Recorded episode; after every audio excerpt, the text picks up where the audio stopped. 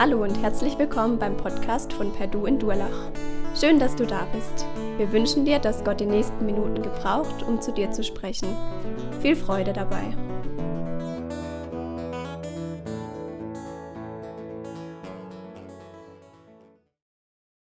Ja, das war ja schon ziemlich cool, was wir jetzt miteinander erleben durften. Ich hier natürlich vor Ort nochmal ganz anders als ihr zu Hause auf eurem Sofa oder Bett, je nachdem, wo ihr seid. Die Lieder waren an sich schon eine Predigt. Vielen Dank euch auch als Band. Und ihr wisst ja, wenn ich hier predige, dann solltet ihr euch jetzt nochmal einen zweiten Kaffee holen und die Cornflakes-Schale nochmal voll machen, denn wir sind noch lang nicht am Ende.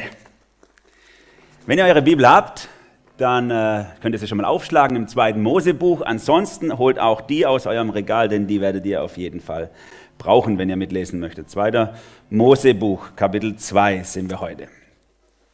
Diese Woche habe ich eine Auflistung gesehen von einem Juden über die wichtigsten Juden der Menschheit. Was sind die wichtigsten Juden der Menschheit? An vierter Stelle war bei ihm Albert Einstein. Können wir nachvollziehen, hat ziemlich viel erfunden, war ein kluger Mann. An dritter Stelle, wie gesagt, kein Christen, Jude, hat es aufgezählt. An dritter Stelle Paulus, großen Einfluss auf diese Welt, auf die Kultur dieser Welt. An zweiter Stelle Jesus und an erster Stelle Mose. Wir als Christen hätten vermutlich die Reihenfolge ein bisschen anders gewählt, aber für ihn als Jude ist es ganz natürlich. Mose ist der allerwichtigste Jude, den diese Welt jemals gesehen hat. Denn alles bezieht sich auf Mose. Mose und seine fünf Bücher, die er geschrieben hat, an dem muss sich alles messen. Es ist sowas wie das Urevangelium des Judentums. Das, woran alles geeicht wird. Die Juden sagen dazu die Torah.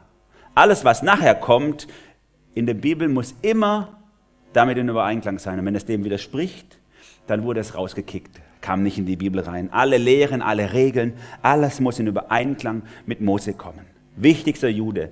Deswegen ist es für uns als Christen, die wir ja aus dem Judentum stammen und dort unsere Wurzeln haben und deswegen auch eine ganz besondere Beziehung zu den Juden haben, ist es extrem wichtig, dass wir uns auch mit unseren Wurzeln beschäftigen. Deswegen die Autobiografie von Mose in den nächsten Wochen. Autobiografie, weil er es selber geschrieben hat. Die Infos über ihn haben wir sozusagen von ihm selber. Und wir als Leitung waren uns einig, dass wir eine Überschrift über dieses Leben von Mose äh, setzen möchten, die passt zu diesem Leben. Ein Leben an der Hand Gottes. Denn das ist das, was das Mose-Buch oder was sein Leben auch ausmacht, an der Hand Gottes. Gerade ist Corona-Zeit. Wir haben letzte Woche die Diskussion gehabt, dass es ein bisschen gelockert wird. Bald müssen wieder die Abiturienten und äh, Realschulabgänger und so weiter von den einzelnen Schuleinheiten, die Abschlussklassen wieder in die Schule. Die anderen dürfen noch ein bisschen zu Hause bleiben, aber Großveranstaltungen sind ja noch bis Ende August verboten. Was heißt das für uns als Christen? Was heißt es für uns hier in der Gemeinde? Glaube lebt im Wesentlichen von Gemeinschaft. Das ist eine der vier Grundsäulen des Glaubens in der Apostelgeschichte. Gemeinschaft. Es ist sehr schwierig in so einer Zeit für uns, Gemeinschaft zu halten. Und es ist richtig, dass die großen Kirchen gerade diskutieren mit der Regierung darüber, wie wir auch in den Gottesdiensten wieder langsam anfangen können, weil es essentiell, wesentlich für uns ist. Dietrich Bonhoeffer, Theologe vor 80 Jahren etwa, schreibt, es wird leicht vergessen, dass die Gemeinschaft christlicher Brüder ein Gnadengeschenk aus dem Reiche Gottes ist, das uns täglich genommen werden kann dass es nur eine kurze Zeit sein mag, die uns noch von der tiefsten Einsamkeit trennt. Darum, wer bis zur Stunde ein gemeinsames christliches Leben mit anderen Christen führen darf, der preise Gottes Gnade auf tiefsten Herzen, der danke Gott auf Knien und erkenne, es ist Gnade, nichts als Gnade, dass wir heute noch in der Gemeinschaft christlicher Brüder leben dürfen. So schreibt er und kurze Zeit später kommt er ins Gefängnis. Zwei Jahre Berlin-Tegel ohne Gemeinschaft. Wir verzichten für eine kurze Zeit ein bisschen auf Gemeinschaft, obwohl wir digital Gemeinschaft haben können, was ja noch wenigstens ein kleiner Ersatz ist. Aber ich denke, euch geht es auch wie mir. Wir merken in dieser Zeit die Schönheit der Gemeinschaft, die uns jetzt momentan gerade fehlt. Und ich hoffe, die Zeit schafft auch Dankbarkeit für die Gemeinschaft, in die Beziehung, die wir haben. Gemeinschaft, Beziehung, das ist auch das Thema von Mose. Denn wir sehen oder wir werden sehen heute hoffentlich, wie Moses Leben aus der Gemeinschaft in die Einsamkeit hineingeht. Und wie Gott Mose in die Wüste schickt, um dort in der Einsamkeit und im Alleinsein ihn vorzubereiten für die große Rettungsmission Gottes mit dem Volk Israel in Ägypten. 120 Jahre etwa ist Moses Leben. Wir können es aufteilen in dreimal 40 Jahre. Und in diesen 40 Jahren jeweils musste Mose auch drei Lektionen lernen. In den ersten 40 Jahren hat Mose die Lektion gelernt, ich bin wer, ich bin was, ich kann was. Am Hof des Pharaos auferzogen, Elite-Uni, beste Schulung, toller Mensch, ich bin was. Dann kommt der Bruch, wir werden es heute sehen, und dann führt Gott ihn in seine Ausbildungsstelle. Ich bin niemand. Zweite 40, 40 Jahre. Und dann, wir werden das im nächsten Mal und die folgenden Wochen hören, in den dritten 40 Jahren, Gottes Ausbildungsplan. Da lernt Mose, ich kann nur das tun, was Gott mich tun lässt. Es ist Gnade, was ich bin und was ich kann und was ich tue. Heute starten wir sozusagen in diese ersten 80 Jahre in 40 Minuten. 80 Jahre in 40 Minuten. Diese 22 Verse, die wir heute miteinander anschauen, die spielen sich eigentlich in drei Etappen im Leben von Mose äh, ab. Die erste Etappe ist diese Kindheitsgeschichte. Die meisten von euch kennen ja diese Story wirklich zu Genüge von irgendwelchen Disney-Filmen oder so. Der Mose, der als Baby äh, auf den Nil gebracht wird und dort von der Prinzessin gefunden wird und ins Haus des Königs kommt, Pharaos kommt. Erste Szene. Zweite Szene, der Mose, der als Erwachsener durchdreht und einen Ägypter tötet und dann abhauen muss. Dritte Szene, der Mose, der in der Fremde ist, in Midian, in der Wüste und dort ein neues Leben anfängt. Der Prinz aus dem Wasser geht seinen eigenen Weg und wird in die Wüste geschickt. Das sind die drei Stationen, die wir uns anschauen heute. Der Prinz aus dem Wasser, erste Station. Da heißt es in Vers 1, und wenn ihr jetzt eure Bibel habt, könnt ihr mitlesen bei euch, 2. Mose 2, Vers 1. Ein Mann von den Nachkommen Levis heiratete eine Frau aus demselben Stamm. Sie wurde schwanger, brachte einen Sohn zur Welt. Als sie sah, wie schön der Junge war, hielt sie ihn drei Monate lang versteckt. Hier wird betont von Mose, dass es zwei Leviten waren. Warum? Weil später, in der Zeit, als Mose das schreibt, waren die Leviten schon in der Sonderrolle. Sie waren die Gottesdienstgestalter. Und der Bruder von Mose, Aaron, war sogar, dessen Dynastie waren sogar die Priester, waren auch Leviten. Und deswegen ist es von Mose nachhinein wichtig zu sagen, hey, das waren zwei Leviten. Daher kommt diese Sonderstellung.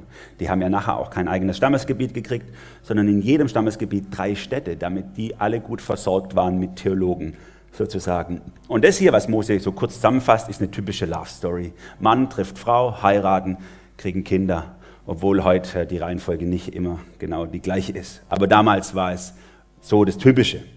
Mose redet da über seine Eltern auch ein bisschen suffisant, als sie sah, wie schön der Junge war. So schreibt er über sich selber. Ein ganz toller Bursche. Hier merken wir äh, etwas, was vielen Eltern so geht. Mein Kind ist das Schönste. Natürlich haben sie ihr Kind für das Schönste gehalten, wie jede Mama oder Papa ihre Kinder für das Allerschönste halten. Und alle anderen sind nur halb so schön. Sie haben also dieses Kind gesehen und wollten es verstecken vor den Ägyptern, damit es nicht getötet wird. Warum mussten sie es verstecken?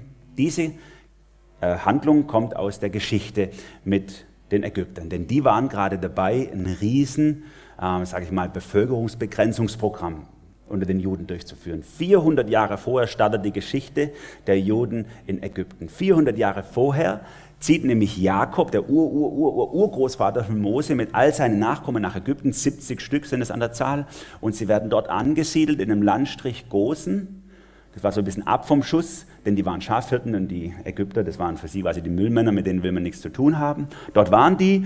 Und jetzt 400 Jahre später ungefähr sind aus diesen 70 Leuten ein Millionenvolk geworden, Millionen Menschen. Und es kommt irgendwann eine Herrscherdynastie auf, die einen ganz neuen Nationalismus aufbrechen lässt und die sagen, hey, unser Land gehört uns, das Ägypten gehört den Ägyptern. Und was machen die Juden da? Und die glauben auch noch was anderes, nicht an unsere wichtigen Götter, äh, Isis, Osiris und was weiß ich, was egal, sondern die glauben an diesen komischen Gott Jahwe. Und sie fangen an, ähm, sie zu begrenzen, erstmal zu demütigen, zu schlagen, als es nichts hilft, fangen sie dieses Abortions-, dieses Abtreibungsprogramm an. Alle Kinder, die geboren werden, werden geprüft und wenn es ein Junge ist, werden sie getötet. So können die sich nicht mehr fortpflanzen. Und die haben die Juden eingedämmt. Eigentlich war Ägypten super progressiv, das progressivste Land der damaligen Zeit. Die Wissenschaft hat geblüht. Die Ägypter, das wissen wir heute, die Ägypter waren die Ersten, die die, äh, die Entfernung zwischen Sonne und Erde schon berechnet haben. Die Ägypter gingen von der runden Erde aus, was wir als Europäer erst ein paar tausend Jahre später wieder diskutiert haben, äh, aufs Neue diskutiert haben. Sie haben Pyramiden gebaut mit ihren Mitteln, die wir heute mit unseren Mitteln so gar nicht mehr hinkriegen. Die waren unglaublich gut. Und bei den Ägyptern war eben auch schon Verhütung bekannt, die meines Wissens nach die erste, das erste Vorkommen von Verhütungsmitteln überhaupt in der Geschichte der Menschheit. Bei den Ägyptern schon. Aber wie auch heute bei uns ist natürlich die Tötung des Fötus immer noch die beste Verhütung. Kinder töten, ob sie im Bauch sind wie bei uns oder außerhalb vom Bauch sind wie bei den Ägyptern, war aus ihrer Wahrnehmung dasselbe. Denn, so habe ich in, den griechischen, äh, in der griechischen Literatur gelesen, äh, um der Zeit Jesu rum, haben die noch diskutiert, wann ist ein Mensch eigentlich ein Mensch. Und sie gingen davon aus, je nach Gelehrte, zwischen 30, 40, 50, 60 Tagen, wo das Kind geboren ist, wird es erst zum Mensch. Vorher hat es überhaupt keine Seele. Das heißt, aus Sicht der Ägypter war das nichts anderes als Geburtenkontrolle, was sie gemacht haben. Die Jungs einfach abschlachten, das sind sowieso keine Menschen, dann können wir später die Mädels heiraten, wenn die alt genug sind und haben das Problem gelöst. Die Juden assimilieren sich. Aber natürlich war das gegen den Willen der Eltern. Ganz ähnlich wie vor wenigen Jahrzehnten noch in China. Dort in der Ein-Kind-Politik wurden unglaublich viele Frauen gezwungen dazu, ihre Kinder abzutreiben, weil es das zweite Kind war oder das dritte Kind war. Es war nämlich nur eins erlaubt. Drei Monate lang haben sie den Mose versteckt. Und dann ging es nicht mehr, so heißt es hier. Unser Sohn, Luke, ist auch gerade vier Monate alt. Und ich nehme gerade auch eine Veränderung bei ihm wahr. Drei Monate lang ging das Ding ganz gut, der Kerl hat viel geschlafen. Und wenn er geschrien hat, hat ihm die Mama die Brust gegeben, fertig war. Und jetzt fängt er an zu sabbern, zu zahnen, er nimmt seine Umgebung an, das war, er wird lauter, er wird umtriebiger. Und man kann ihn nicht mehr einfach nur so easy irgendwo in einen Schrank verstecken, wenn Aufsicht kommt oder, oder äh, irgendwo seinen Krippenwagen irgendwo hinschieben, wo man ihn nicht sieht, sondern er macht sich bemerkbar. Und so ging es wohl auch denen wenn die Kontrolle gekommen ist, konnten sie ihn nicht mehr so einfach verstecken, also mussten sie dieses kurze Glück beenden und reagieren. Das heißt hier Vers 3, länger konnten sie ihn nicht, nichts verbergen. Deshalb nahm sie, die Mutter, ein Kästchen aus Papyrusrohr, dichtete es mit Erdharz und Pech ab und legte das Kind hinein. Dann setzte sie es im Schilf am Nilufer aus. Seine Schwester blieb in der Nähe stehen, um zu sehen, was mit ihm geschehen würde. Weiter vorne werden die Namen genannt. Mutter heißt Jochebed, Vater Amram und die Schwester die Miriam und der Bruder Aaron. Das sind so die Familie. Die nehmen ihnen also und stecken Arche das ist eigentlich das Wort, was hier steht im hebräischen Arche, dasselbe, was auch Noah äh, benutzt hat, nur ein Tickel kleiner. Und in diese Arche, die wasserdicht gepackt wurde, stecken sie den Mose rein und stellen ihn ins Wasser. Herzzerreißend, Dramatik pur. Eine Mutter muss sich von ihrem neugeborenen Kind trennen. Drei Monate alt. Wenn ich das denke, von unserem Sohn uns trennen zu müssen, der kann keine fünf Minuten, wenn er wach ist, keine fünf Minuten allein bleiben. Dann sucht er schon wieder Aufmerksamkeit und Ablenkung. Und die stecken ihn in dieses Archekästchen legen ihn in den Nil rein. Der gefährliche Nil mit Nilpferden, Krokodilen oder was weiß ich, was das für Tiere da gab, war immer noch sicherer als das Zuhause des Kindes. Wie wird so ein Tag ausgesehen haben von Mose? Schreien, bis man müde ist, dann schlafen, irgendwann aufwachen und wieder losschreien, bis man müde ist. Den ganzen Tag hat er vermutlich geschrien. Ab und zu konnte sich seine Mutter wegstehlen, hat ihn gestillt, vielleicht unter großen Gefahren und dann wieder von vorne. Wie lange das gedauert hat, Wissen wir nicht, es steht nicht. Aber dann kommt die Wende, Vers 5. Da kam die Tochter des Pharaos an den Nil, um zu baden. Ihre Dienerinnen gingen am Ufer hin und her. Das war so üblich, die geht also baden und die müssen aufpassen, dass keine wilden Tiere kommen. Tolle Badewanne mit Krokodilen und Flusspferden und so, wie man sich hier äh, nicht besser wünschen kann. Dass die Prinzessin gerade hier an der Stelle zum Baden kommt, ist vermutlich, schätze ich mal, kein Zufall. Ich denke, dass die Jochebed, die Mutter von Mose, das auch ein bisschen taktiert hat. Denn Mose an dieser Stelle, der Nil ist ja ziemlich groß. Es war jetzt also sehr unwahrscheinlich, dass gerade die Prinzessin vorbeikommt. Aber vielleicht hat sie ihn da in die Nähe äh, abgesetzt. Und tatsächlich, die Prinzessin sieht ihn. Auf einmal sah sie das Kästchen mitten im Schilf und schickte eine Dienerin hin, um es zu holen. Als sie es öffnete, fand sie einen weinenden Jungen darin. Mitleidig rief sie, das ist ja eins von den Kindern der Hebräer. Hebräer hießen die Juden deswegen, weil einer ihrer Vorfahren Heber hieß und daher kommt dieses Wort Hebräer. Also die findet dieses Kästchen im Schilf Und ihr erster Gedanke, da müssen wir ein bisschen in die Kultur der Ägypter steigen, ihr erster Gedanke ist, oh, ein Geschenk von Osiris, das war der Nilgott. Ein Geschenk von Osiris für mich, denn mein Papa, der Pharao, ist ja auch ein Gott. Da tauschen die Götter Geschenke untereinander aus. Klasse. Und sie rennt hin, macht das Kästchen auf und wie wenn ihr äh, an Ostern eure gestrickten Socken bekommt statt irgendwas Cooles, macht ihr es auf voller Vorfreude und denkt, oh, na toll, wieder Socken. Und so ging es ihr. Aufmachen, oh, super. Ein Kind von den Hebräern, wie wenn wir nicht schon genug hätten davon. Aber es berührt ihr Herz. Das Schreien des Kindes berührt ihr Herz und ähm, sie bekommt Mitleid mit ihm. Hier sehen wir Gottes perfektes Timing, was hier zusammenkommt. Der Schrei eines Kindes und das Herz einer Frau, die dafür offen ist. Gott bereitet an dieser Stelle den Retter vor für sein ganzes Volk. In der dunkelsten Stunde des Volkes bereitet er seinen Retter vor und zwar im Herzen der Feinde. Im Herzen der Feinde bereitet Gott die Rettung vor. Und vielleicht geht es dir auch gerade ganz ähnlich, wo du jetzt bist, ob ihr hier sitzt oder ob ihr zu Hause sitzt, dass du Dunkelheit hast, gerade in deinem Herzen, in deinen Beziehungen, in deiner Umgebung, dass es richtig dunkel ist. Dann lern draus. Gott ist schon am Wirken. Gott ist schon unterwegs. Gott ist auf dem Weg und bereitet deine Rettung im Herzen der Feinde vor. Ihm ist nichts unmöglich. Er weiß wann, er weiß wo und wie. Die Schwester hat es gesehen dass die Pharaonentochter das gefunden hat, das Kästchen, und rennt hin. Da sagte seine Schwester, Vers 7, zur Tochter des Pharaos, soll ich eine hebräische Frau holen, die das Kind für dich stillen kann? Ja, holt sie, sagt die Tochter des Pharaos. Da holte das Mädchen die Mutter des Kindes. Die Pharaos Tochter sagte zu ihr, nimm dieses Kind, stille es für mich, ich werde dich dafür bezahlen. Da nahm die Frau das Kind zu sich und stillte es. Eine Wahnsinnswende in diesem Plot, in dieser Geschichte. Gott pampert seinen Retter sozusagen im Herrenhaus. Er kommt dahin, wo er rundum versorgt wird, wo er die beste Bildung, die damals möglich war, bekommt und die besten Beziehungen, auch politischen Beziehungen, die er braucht. Und er lässt auch noch den Teufel dafür bezahlen. Die, die kriegt ihr eigenes Kind und wird auch noch dafür bezahlt, wie wenn sie eine Amme wäre. Ohne dass er es weiß.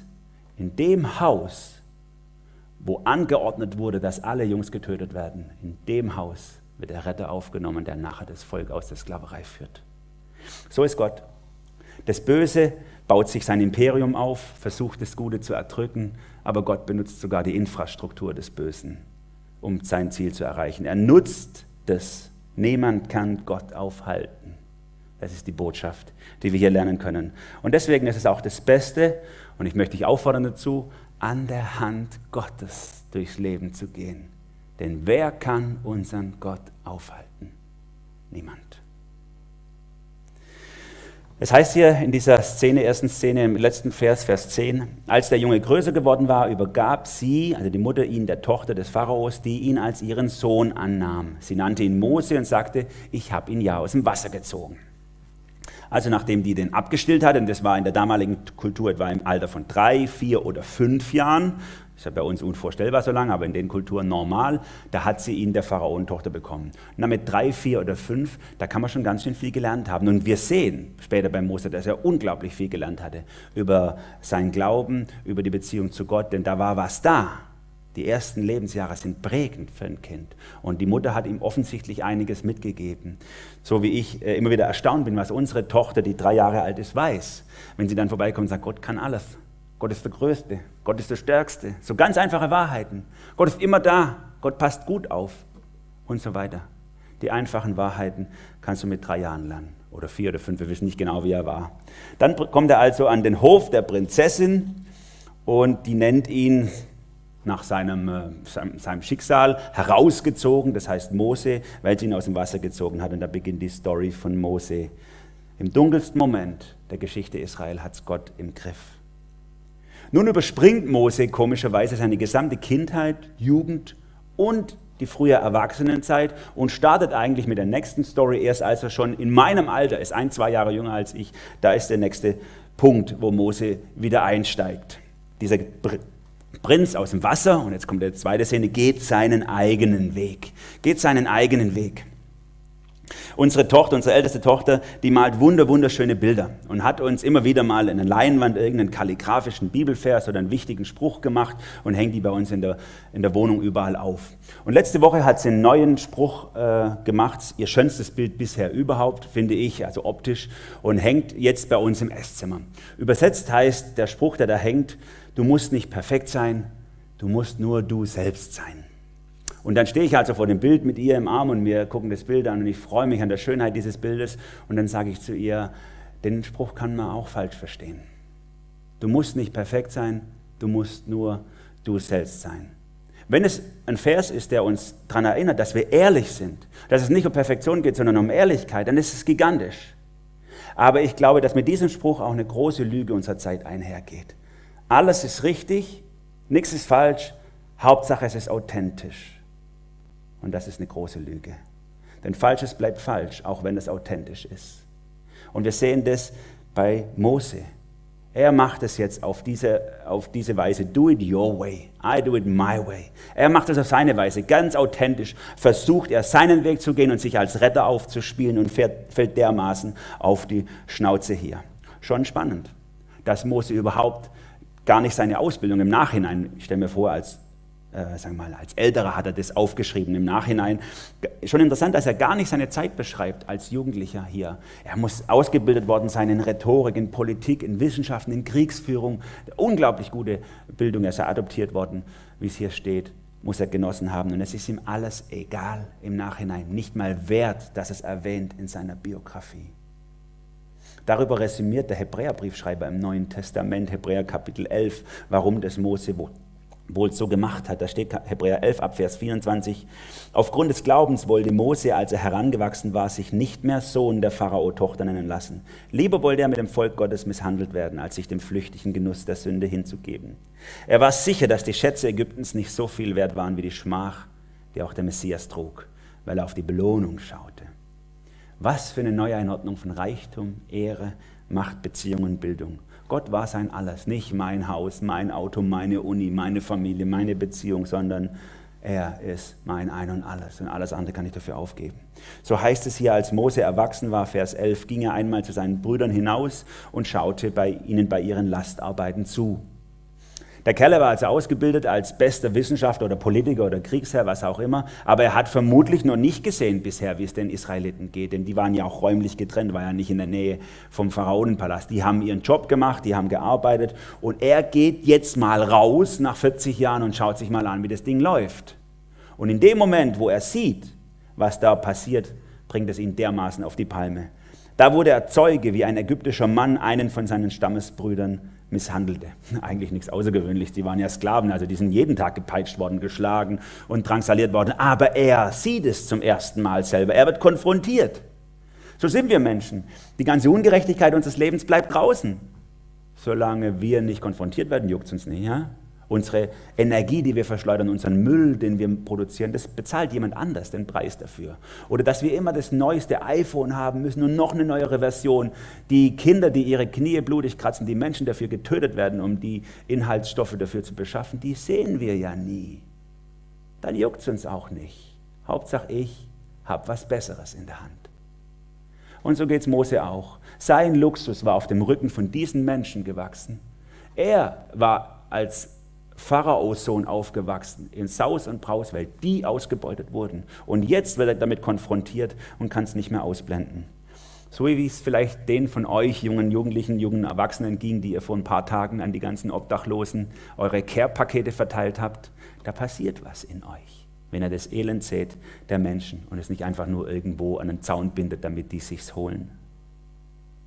Moses Reaktion ist, da muss man was ändern. So eine Ungerechtigkeit darf doch nicht ungestraft bleiben. Und er schwingt sich zum Messias aus. Er war ja perfekt ausgebildet dafür. Als Führer, als Anführer. Aber es war nicht Gottes Wille, diesen Weg zu gehen, so wie er es wollte. Nicht Gottes Zeit. Die beste Bildung hat nicht ihn davor gerettet, falsch zu handeln hier. Der Zweck heiligt eben nicht die Mittel und nicht jeder Moment ist der richtige. Mose schwingt sich zum Erlöser auf und scheitert komplett. Mose schaut sich nach allen Seiten um, heißt es hier Vers 12. Und als er sah, dass niemand in der Nähe war, erschlug er den Ägypter und verscharrte ihn im Sand. Falsches Mittel, falsche Zeit. Auch wenn das Ziel das Richtige war. Er wollte ja nichts anderes, als Gott auch wollte, wie wir später sehen, nämlich das Volk Israel befreien. Aber falsches Mittel, falscher Zeitpunkt. Und doch sehen wir hier auch den Charakter von Mose, dieses Mitgefühl, das er hatte, auch die Impulsivität, die ihm zu eigen war. Aber er merkt direkt danach, oh, das war Kacke. Und er versteckt es, verschatzt. So ist es mit uns. Alles, was aus Sünde herausgeboren ist, alles, was aus unserem Fleisch, aus unserem eigenen herausgeboren wird, das wollen wir verstecken. Das ist uns peinlich. Wir wollen nicht entdeckt werden. Wir wollen nicht, dass es offensichtlich wird. Was gut ist, was von Gott gemacht ist, da haben wir kein Problem damit, wenn das jeder weiß. Denn das ist etwas, wo wir froh und dankbar darüber sein dürfen. So ist es bei Mose auch. Er verschatzt, er versteckt es. Er merkt, es war Kacke aber Gott lässt ihn nicht damit durchkommen.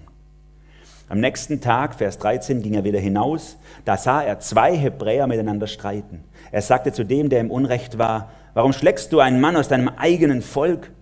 Werden dich zum Aufseher Richter über uns eingesetzt, erwiderte dieser. Willst du mich auch umbringen wie den Ägypter? Da erschrak Mose. Also ist es rausgekommen, dachte er. Hier fliegt der selbsternannte Messias auf, der Retter, den niemand wollte als Retter. Seine Rettungsmission ist zu Ende. Es ist schon spannend. Er tat genau das, was Gott auch wollte. Israel retten. Aber es war trotzdem falsch, denn er war noch nicht reif dafür. Er war noch nicht bereit dafür. Er lebte noch aus seiner Kraft und nicht aus der Gnade. Gott musste seine ganze Bildung, seinen ganzen Habitus zerstören, um das aufzubauen in ihm, was nachher zur Rettung Israels geführt hat. So ist Gott. Auf dem Grund eines zerbrochenen Herzens baut Gott die schönsten Schlösser. Das ist eine Wahrheit, die mir immer wieder wichtig wird. auf dem Grund eines zerbrochenen Herzens baut Gott die schönsten Schlösser. Wenn Gott dich gerade demütigt, dich gerade demontiert, dich gerade zerbricht innerlich, dann bereitet er den Boden auf für etwas Wunderschönes, was er darauf aufbauen will. Und wehr dich nicht dagegen, sondern halt hin. Das ist mir so wichtig geworden in meinen ersten Jahren in der Nachfolge von Jesu durch ein kleines Büchchen von William MacDonald, Zerbrich mich Herr. Nur 60 kleine Seiten, Zerbrich mich Herr. Und das hat mich so geprägt, dass es was Tolles ist, wenn Gott unser eigenes zerbricht, damit er seins bauen kann. Und als ich hier angefangen habe, vor 15 Jahren als Jugendreferent, habe ich das manchen der Jugendlichen damals empfohlen. Und es hat tatsächlich bei manchen richtig eine Veränderung im Herzen äh, eingeleitet, dass sie gesagt haben, okay, ich will völlig anders leben. Ich habe ganz anders. Ich habe bisher nur geguckt, wie kann ich mich entwickeln, wie kann ich was werden. Aber ich will eigentlich gucken, dass Gott was wird in meinem Leben. Das ist das, worum es geht in meinem Leben. Und ich glaube, dass das auch für uns in dieser Krise heute wichtig ist. Auch in der Corona-Krise, die viele von uns beschäftigt, zumindest die Medien ohne Ende. Auf wen oder was baust du deine Sicherheit in so einer Zeit? Was ist dein Ziel? Ich habe mitgekriegt, dass auch manche aus unserer Gemeinde Klopapier gehottet haben und äh, sich irgendwie versucht haben abzusichern. Und ich glaube, so eine Krise demontiert manchmal unsere heuchlerischen Glaubensvorstellungen, die wir mit uns rumtragen. Angst ist eine dämonische Macht. Und ich will das mal so sagen, Corona ist weniger gefährlich als Sünde. Corona killt einen Prozentsatz von uns, aber die Mortalitätsrate von Sünde liegt immer noch bei 100 Prozent. Nach wie vor. Wir sind alle infiziert und nicht nur ein paar von uns. Deswegen sollte darauf unser Fokus sein. Ich will nicht sagen, dass das andere nicht wichtig ist, aber darauf sollte unser Fokus sein. Nicht Angst vor dem Tod, sondern Angst vor der Christuslosigkeit. Wir müssen erkennen, ganz wie Mose, dass wir nichts bauen können, nichts festhalten können, nichts von bleibendem Wert schaffen können durch unsere eigene Kraft, sondern nur was Jesus durch uns macht, was Gott in uns schafft, hat bleibenden Wert, hat Ewigkeitswert. Nicht do it yourself, sondern tu es auf Gottes Weise. Ich glaube, dass Mose das eingesehen hat. Ich vermute es sehr stark, dass er es eingesehen hat an dieser Stelle, dass er falsch gehandelt hat und dass er an dieser Stelle sich entschieden hat, Gottes Weg zu gehen, nicht mehr seinen eigenen. Warum glaube ich das? Weil der Hebräerbrief im Kapitel 11, Vers 27 das resümiert hier am Ende. Aufgrund des Glaubens verließ Mose Ägypten, ohne sich vor dem Zorn des Königs zu fürchten. Er blieb standhaft, weil er den unsichtbaren Gott vor Augen hatte. Er hatte Gott vor Augen und ging jetzt seinen Weg in die Wüste. Er geht nicht mehr seinen eigenen Weg als Retter, selbsternannter Messias, sondern er wird in die Wüste geschickt und er geht diesen Weg. Und damit sind wir bei dieser dritten Szene. Der Prinz aus dem Wasser, der seinen eigenen Weg geht, sein eigenes Ding dreht, wird in die Wüste geschickt. Ich glaube, Wüstenerfahrungen tun viele von uns gut. Nicht nur dem Mose, ihm hat es besonders gut getan. Aber es gibt viele Berichte von Leuten, denen es gut getan hat. Ich denke zum Beispiel an Hudson Taylor, einer der größten Missionare, den die Welt je gesehen hat, der inspirierend war für unglaublich viele Menschen. China-Inland-Mission gegründet, heute Überseeische Missionsgemeinschaft UMG. Und er hatte 15 Jahre in seiner Arbeit Wüste nichts gesehen, nur depressiv, nur kaputt, immer gezweifelt, ob das, was er macht, überhaupt Sinn hat und so. Bis es so einen Moment gab, wo Gott ihn Licht hat sehen lassen und dann hat sich alles verändert. Und es war so wichtig, diese Erfahrung. Wir sind ja als Perdu Teil des AB-Verbandes. Der AB-Verband wiederum gehört zum Pietismus, wie viele 40 ähnliche Verbände in Deutschland. In, dieser, in diesem Pietismus gab es vor 120 Jahren einen Trend unter jungen Leuten. Und dieser Trend war sozusagen ein Wüstentrend, ein Eremitentrend. Die sind so traurig gewesen darüber, dass sie in ihrem eigenen Leben Ende des 19. Jahrhunderts nichts erlebt haben mit Gott, Gottes Gegenwart nicht gespürt haben. Sie haben davon gesprochen, seine Salbung nicht empfunden haben, dass sie sich entschieden haben, rauszugehen. Die sind dann für Tage, Wochen oder Monate irgendwo in die Wildnis, in den Wald, irgendwo raus und haben nur ihre Bibel mitgenommen, was zu essen, haben gesagt, Herr, hier bleibe ich, bis du mich berührst hier bleibe ich, bis du zu mir sprichst. Und sehr viele haben davon gesprochen, dass Gott sie angerührt hat in dieser Zeit. Und sie seine, so war die Sprache damals, sie seine Salbung empfunden haben. Und er sie ganz neu äh, ihnen begegnet ist. Und ihr Glaube auf einmal zu was Echtem wurde und nicht so was Traditionelles, wovor sie Angst hatten. Und so wird auch die Wüste, in die Mose geschickt wird, zu, seiner, zu seinem Turnaround, zu seinem äh, Point of Return. Als der Pharao davon hörte, Vers 15, wollte er Mose töten lassen. Also er hat es mitgekriegt, dass der das getan hat. Mose aber entkam ihm und hielt sich im Land Midian auf. Es waren weitläufige Verwandte. Midian war äh, ein Sohn von der vierten Frau von Abraham, von Ketura. Aber Mose ist da erstmal in Midian gelandet, aus die Mausmission zu Ende, bevor sie richtig begonnen hat. Und hier beginnt Gott mit Mose seine Geschichte. Mose in der Wüste. Nach der, dem Master in Ägyptologie musste er den Master in Einsamkeit noch machen musst du den zweiten Bildungsweg einschlagen, Gottes Bildungsweg. Lerne, dass du nichts bist und du wirst jemand sein. Lerne, dass du nichts bist und du wirst jemand sein. Ich kann nicht nachvollziehen, wie das Mose wohl ging, dort in der Fremde. Nur die unter euch, die vielleicht selber geflüchtet sind. Ich denke da an David zum Beispiel. David, falls du gerade zuguckst, der von Sri Lanka geflohen ist, jetzt schon viele Jahre getrennt ist von seiner Familie. Solche Leute können das nachempfinden, wie es dem Mose wohl ging. Im fremden Land, weg von seiner Kultur und seiner Familie. Es muss schrecklich gewesen sein, wie vielen das heute auch noch so geht, auch in der Verfolgung Christen. Er hat sich da wohl eine Zeit lang rumgetrieben. Wir wissen nicht, wie lang, alles erzählt er hier sehr schlank, aber es wird deutlich, und das ist Mose das Wichtige, dass Gott das Geschehen lenkt. Gott führt ihn jetzt in eine Familie rein, die nachher zu seinen wichtigsten Ratgebern werden auf seiner Mission. Sein Schwiegervater, den er jetzt kennenlernt gleich, der wird nachher im Thema Leiterschaft der allerwichtigste Ratgeber für ihn, der nachher das alle, die ganze Mission rettet. So führt Gott den Weg von Mose. Eines Tages saß er dort an einem Brunnen, da kamen die sieben Töchter des Priesters von Midian zu dem Brunnen, um das Kleinvieh ihres Vaters zu tränken. Als sie gerade die Tränkerinnen voll Wasser geschöpft hatten, kamen Hirten und trieben sie weg. Da stand Mose auf, half ihnen ihre Herde zu tränken.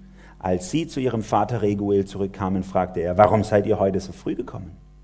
Ein ägyptischer Mann hat uns gegen die Hirten verteidigt, erwiderten sie. Er hat uns sogar beim Tränken geholfen und auch selbst Wasser geschöpft. Der Mose, das war ein toller Gentleman. Er war sicherlich kein Schwächling, sonst hätten ihn die Hirten nicht einfach gewähren lassen. Der hatte wohl auch ein bisschen Durchschlagskraft. Oder es war seine Autorität, seine Ausstrahlung. Er war ja als Anführer erzogen worden. Vielleicht war auch einfach sein ägyptisches Outfit, so die Weltmacht. Ne? Wie wenn bei uns irgendjemand von, was weiß ich was, früher hat man gesagt Amerika, aber jetzt löst sich ja gerade ein bisschen auf. Keine Ahnung, vorbeikommen, dann haben wir auch erstmal ein bisschen Abstand da davon ähm, und, und, fühlt sich ein bisschen beeindruckt von dem. Auf jeden Fall, er hat es eingesetzt, um Mädel, den Mädels zu helfen und dadurch waren die auch ein bisschen früher zu Hause, denn die waren normalerweise die Dummen in dieser Männerwelt. Die Männer haben sich vorgedrängelt, die Mädels mussten warte, warten. Mose war sich auch nicht zu schade mit anzupacken, die Tiere zu tränken. Ich vermute so ein bisschen, dass das hübsche Publikum ihn ziemlich motiviert hat, wahrscheinlich mit anzupacken, seine Muckis zu zeigen und so. Ne? So wie viel er auf einmal tragen kann in die Tränkrinne, so ist es witzig. Auf jeden Fall, die Mädels, die rennen glücklich nach Hause, früher Feierabend. Auch das ist eine typische Geschichte. Der Kerl macht ihnen den Hof und will sie beeindrucken und sie sind einfach nur froh, dass sie früher daheim sind.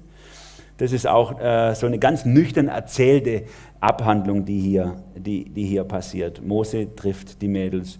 Und dann heißt es hier nur lapidar, Vers 20, wo ist er? fragte der Reguel seine Töchter. Warum habt ihr den Mann draußen gelassen? Ladet ihn zum Essen ein. Mose willigte dann ein, bei dem Mann zu bleiben. Dieser gab ihm später seine Tochter Zippora zur Frau ziemlich nüchterne Love Story.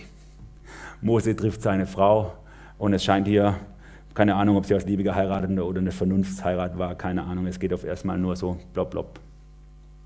Warum erzählt Mose das nicht ausführlicher? Wir hätten doch da jetzt so ein bisschen romantisch und Hollywood und hätten ein bisschen Goldregen gegeben und Rosenstrauße, das so. Das ist Mose alles nicht wichtig im Nachhinein. Als er als alter Mann das aufschreibt, geht es ihm nur darum zu zeigen, ich bin von Gott geführt gewesen.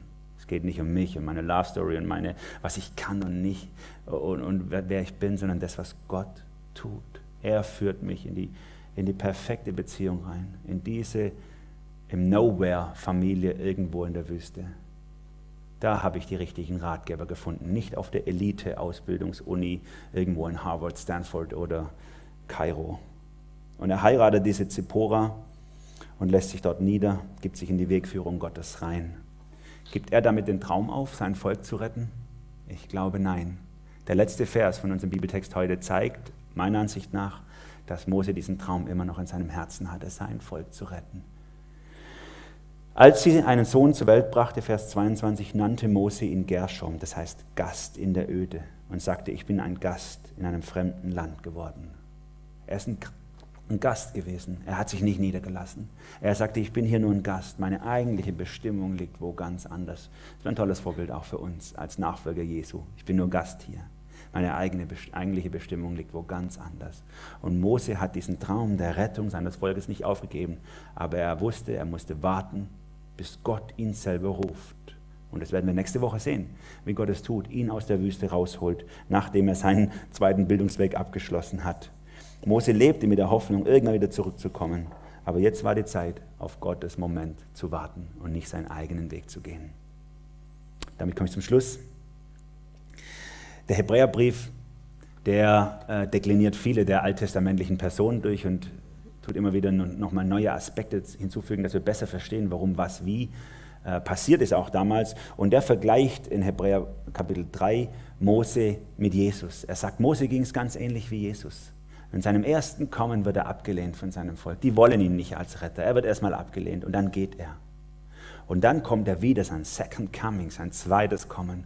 Und dort wird er sein Volk retten, aber es wird durch Schmerzen hindurchgehen, durch, durch Drangsal, heißt es im Neuen Testament bei Jesus und bei Mose, sind es die Plagen, die die Israeliten ja äh, zum Teil auch getroffen haben, weil sie unterdrückt wurden dadurch. Da wird man noch drauf kommen. Alles hat seine Zeit, aber Gott hat den Zeitplan im Kopf. Mose musste das auf die harte Tour lernen. Wenn du dich gerade in der Wüste befindest, dann halt still, lerne, was du zu lernen hast Hör auf die leise Stimme Gottes und warte auf den Moment, wo er dich den nächsten Schritt führt. Beende es nicht einwillig, eigenwillig. Und ich will das nochmal sagen, auch in der Krise heute ist es nicht das Wichtigste, was mit dir passiert, sondern das Wichtigste ist, wie du dazu stehst, wie dein Herz aussieht. Du kannst Frieden haben statt Furcht, Gloria statt Klopapier, Anbetung statt Angst. Jetzt ist die Zeit, Jesus zu lieben. Jetzt ist die Zeit, Jesus zu loben. Jetzt ist die Zeit, Jesus zu bekennen. Oder mit so einem coolen Vers, den ich gerade in der Predigt gehört habe diese Woche. Don't worry about it, sondern worship through it. Don't worry about it. Besser worship through it. Also ärgere dich nicht darüber oder gräm dich nicht darüber, sondern bete durch das hindurch Gott an. Gerade wenn du dich jetzt in der Gefahr stehst, von Panik und Angst dich leiden zu lassen, ist das die Botschaft des Moses an dich heute. Gott hat einen Plan. Er weiß, wann und er weiß wie. Und auch in den Zeiten des Social Distancing ist der Herr immer noch nahe allen denen, die ihn anrufen. Nahe allen denen, die ihn anrufen. Deswegen ist die Entscheidung, die du treffen kannst, entweder, dass du voller Angst der Dinge hast, die da kommen, oder voll Anbetung den erwartest der wiederkommt. Es bleibt deine Entscheidung. Mose ruft dir zu, bleib an der Hand Gottes. Er macht's gut. Amen. Ich möchte beten. Lieber Vater im Himmel, es ist so wunderbar zu sehen, wie du den Mose an die Hand genommen hast und ihn nicht losgelassen hast, wie du im dunkelsten Moment dieser israelitischen Geschichte schon deine Rettungsmission begonnen hast, ohne dass sie es gesehen haben was eigentlich wie eine Randnotiz aussieht, wurde zum Mittelpunkt des ganzen Erlösungshandelns. Jesus, und ich danke dir so sehr, dass du das auch in jedem einzelnen Leben von uns tust. Du siehst, wo wir stehen gerade, wo wir zu kämpfen haben, wo wir niedergeschlagen sind, wo wir in, uns wie in einer Wüste empfinden, wo wir einsam sind und verlassen, wo eine Distanz zwischen uns und dir oder anderen besteht.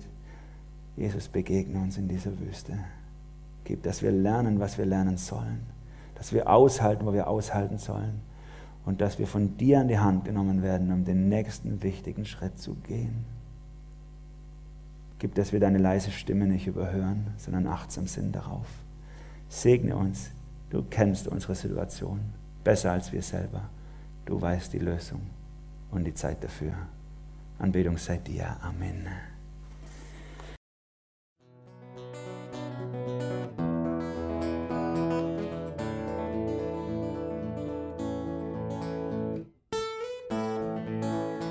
Wir hoffen, der Podcast hat dir weitergeholfen. Falls du noch Fragen hast, besuche gerne unsere Homepage unter www.per-du.church. Hier findest du alle wichtigen Infos zur Gemeinde und zum Glauben. Tschüss und bis zum nächsten Mal.